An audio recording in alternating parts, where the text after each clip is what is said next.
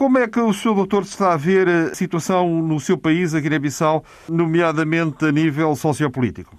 Com muita preocupação.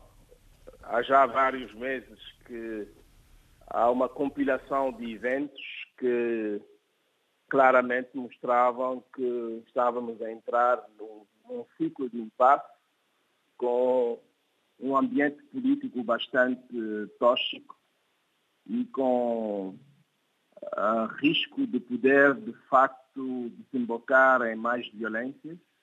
Estive a seguir o, o último acontecimento do, da invasão e destruição de, de uma rádio, da Rádio Capital, que é um ato extremamente grave uh, contra a liberdade de expressão, uh, para se criar um ambiente de, de intimidação e uh, que vá diretamente contra os princípios básicos da democracia na Guiné-Bissau.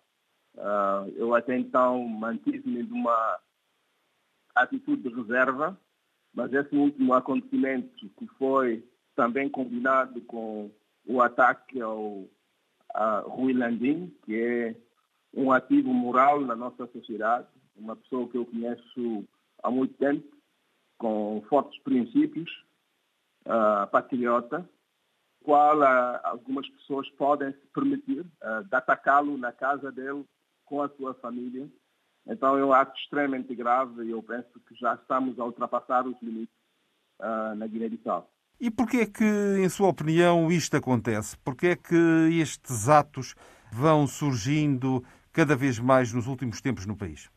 Uh, se lembrar, há vários meses, no início da pandemia, eu tinha, tinha feito uma deslocação para Bissau para uh, dar o meu apoio, em, porque eu estava a ver que essa pandemia ia ser bastante grave, ia ter consequências económicas e sociais. Uh, e na altura estava claro que isso e agravar o, a situação económica de muitos países e que podia também ter um, umas consequências políticas. E na altura eu tinha ido para dar o apoio em termos de equipamentos, porque estava também no, no quadro da União Africana para a mobilização de fundos para a África.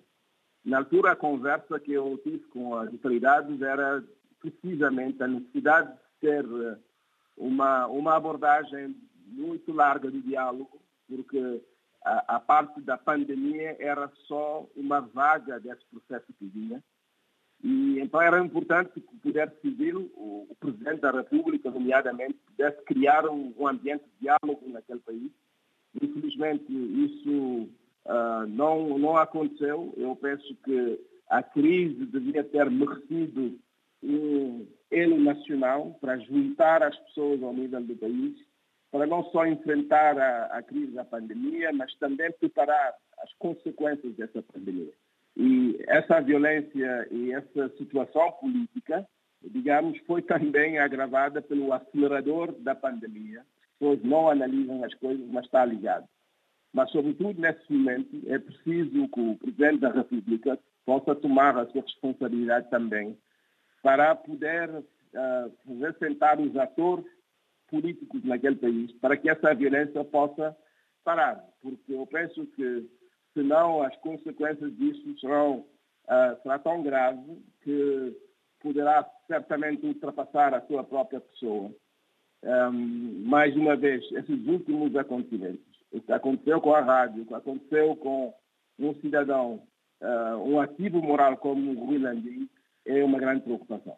Ah, Mas isso tudo deve ser feito, deve ser resolvido com uma atitude proativa do governo e também do Presidente da República, porque tem que se enviar sinais fortes contra esses, esses grupos que estão a desenvolver o, esses atos de, de violência e, e criminal. Uh, e nesse quadro, uh, a responsabilidade, como se diz, o, o comboio vai parar à porta dele e ele tem essa responsabilidade de resolver, de proteger o cidadão. Está a falar em responsabilidade. Há responsáveis por esta situação?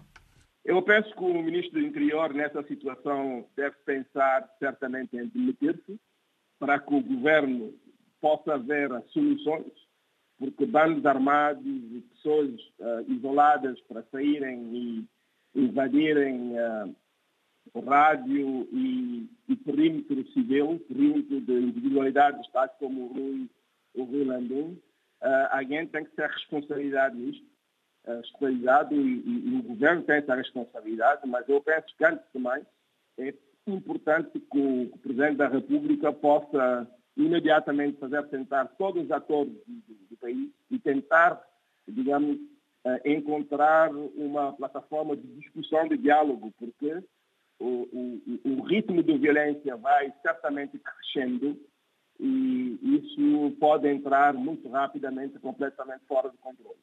Pode precisar o que quer dizer eh, fora de controle? Fora de controle, nós estamos a ver toda, toda a nossa banda do, do Sahel está, digamos, num clima de aquecimento político e social. Ainda também não vimos ainda todas as consequências desse, desse acontecimento, desse aquecimento. Uh, o da Guiné-Bissau ainda é muito mais grave, porque a situação econômica é muito mais difícil uh, no país. É um país uh, pequeno, para o qual, digamos, as consequências econômicas da região vão se sentir com muito mais força, muito mais intensidade. Temos problemas de um porto que não é competitivo, temos o problema das estradas que estão, na maioria, destruídas. Então, tudo isso vai para criar uh, uma situação inflacionista muito mais elevada que os países vizinhos. E isso vem, uh, certamente, uh, com o descontentamento que vai acontecer ao nível da massa mais jovem, da população mais jovem, de uma certa frustração. E isto, mais uma vez, é difícil controlar quando isso chegar em pontos elevados de instabilidade. Então, eu penso que é extremamente importante que haja o diálogo nesse momento, um, nessa matéria. Eu penso que atitudes de, de força, de violência que está a acontecer no terreno, um, uh, mais uma vez com a rádio, por exemplo, que é o símbolo da liberdade de expressão, e com personalidades, mais uma vez, como o Rui Landim. Eu, pessoalmente, fiquei extremamente magoado, extremamente triste que se possa atacar a casa dele com a família nessa situação e tem que pôr tudo para que uh, ele possa ser protegido uh, na Guiné-Bissau e que nada possa acontecer a uma personalidade tal como o Rulandinho. Relativamente à anunciada missão da CDAO, uh, missão militar, como vê o regresso dos militares da organização subregional ao país? A decisão, a decisão tinha sido tomada para retirar essas tropas eu penso que na altura foi uma decisão precipitada. E nesse momento a CDAO já não tem nem os meios, nem o consenso para ter uma força legítima na Guiné-Bissau. E então não vejo isso como uma solução. A solução deve ser interna. Uh, trazer a CDAO nesse momento irá só complicar o cenário. E mais uma vez, não há uma liderança regional que possa uh, orquestrar uma presença da CDAO na Guiné-Bissau. Nunca a CDAO foi tão fraca, que é o, o resultado de uma falta de liderança na região. Nós temos que ser francos.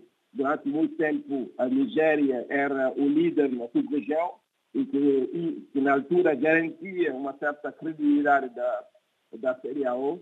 Essa credibilidade essa liderança já, já não existe nesse momento, e certamente não na Nigéria. Então é por isso que eu estou extremamente cético sobre uma presença militar da CDAO na Guiné-Bissau. E que papel deve ser então reservado ao CDAO? A CDAO está numa situação de crise. É por isso que a solução deve ser essencialmente interna, porque não vejo um papel uh, relevante da CDAO nesse momento, porque está em crise. Então, uma organização que está em crise pode dificilmente jogar um papel importante a nível interno da Guiné-Bissau, com a crise e a situação no qual estamos a viver. E relativamente à sociedade civil, o papel que tem na solução da situação? A sociedade civil teve um papel muito importante nos últimos anos. Numa, num ambiente de fraqueza do Estado, eh, ele jogou um papel importante com poucos meios sem apoio da comunidade internacional. Estamos num, num vazio total na comunidade internacional em termos de princípios em termos de engajamento. Uh, nós, os guineenses, temos que ser uh, franco conosco. A comunidade internacional não tem muito apetite para tratar o caso guineense. Temos que ser muito franco com isto. E então é por isso que eu acho que a situação vai ser resolvida essencialmente com os guineenses puderem sentar para poderem encontrar vias de saída. Uh, a violência não vai ser a, solução. Eu acho também que o papel do Presidente da República tinha que ser um papel mais apaziguador da situação. Uh, eu penso que quando há dificuldades econômicas e sociais, não vale a pena fazer grandes declarações e certamente criar mais situações para o ambiente tóxico da discussão e do diálogo ao nível interno. Então, nesse sentido, ele tem que mudar a forma como ele aborda uh, os atores, tem que estar menos inseridos nos problemas uh, políticos dos partidos para se colocar acima uh, da, da, da, dos partidos para poder ter uma, uma reserva moral. Isso é um aspecto que sempre se sublinhou com, na altura do presidente Mário que era extremamente importante naquela altura ele criar esse ambiente. Ele não criou esse ambiente. Estamos a pagar em grande parte a consequência desse, desses hábitos na, na, na sua presidência. Uh, temos que corrigir isso. Se não corrigirmos isso, eu penso que vamos para cenários extremamente complicados para a Guiné-Bissau. Falámos já do papel da Organização Subregional, a CDAO, também do papel de, reservado à sociedade civil e a restante comunidade internacional. É como estava a dizer, não há um apetite da comunidade internacional em tratar o caso da Guiné-Bissau com seriedade. Eu penso que é o resultado de uma grande medida daquilo que se passou durante o período do presidente Trump, onde, de facto, a, a, a liderança dos Estados Unidos foi grandemente questionada no, no palco internacional. Uh, estamos a viver a última vaga dessa, dessa situação. Eu penso que o presidente Biden uh, tem também dificuldades.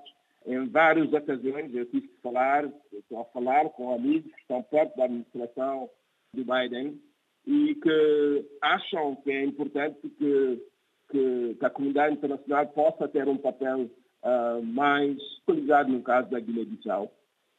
Infelizmente estamos ainda na saída do, do ciclo do Covid e não há interesse. Eh, e também há uma, uma fatiga, como se diz, em relação à Guiné-Bissau. Daí a, a, necessidade de uma situação, de uma solução interna, no qual, mais uma vez, é importante que o Presidente da República possa se colocar numa situação diferente de diálogo com os atores. Vai certamente ter pessoas que vão lhe convencer do contrário, mas a situação está tão complicada nesse momento, está tão tóxico, quer em rede social, quer em outros meios, que é importante que haja, de facto, uma oportunidade para as pessoas possam sentar e calmar o jogo. Sente-se mesmo, no exterior, mesmo em Bissau, que a situação está muito tensa. E, mais uma vez, eu não acredito que a comunidade internacional vai tomar uh, esse nosso caso com seriedade os atores que estão em Bissau não têm força, não têm ligação com a capital para poder, de facto, uh, criar mais atenção. Então é por isso que os guineenses, infelizmente, têm só o seu próprio caso para defender. Isso tem que ser de uma forma inteligente e com diálogo. E se tal não acontecer? Se isso não acontecer, é difícil uh, desenhar o cenário que irá sair. Mas esses últimos acontecimentos mostram que entramos num túnel de violência para o qual ninguém vai ganhar. Uh, isto é importante que cada um possa ter consciência dessa situação.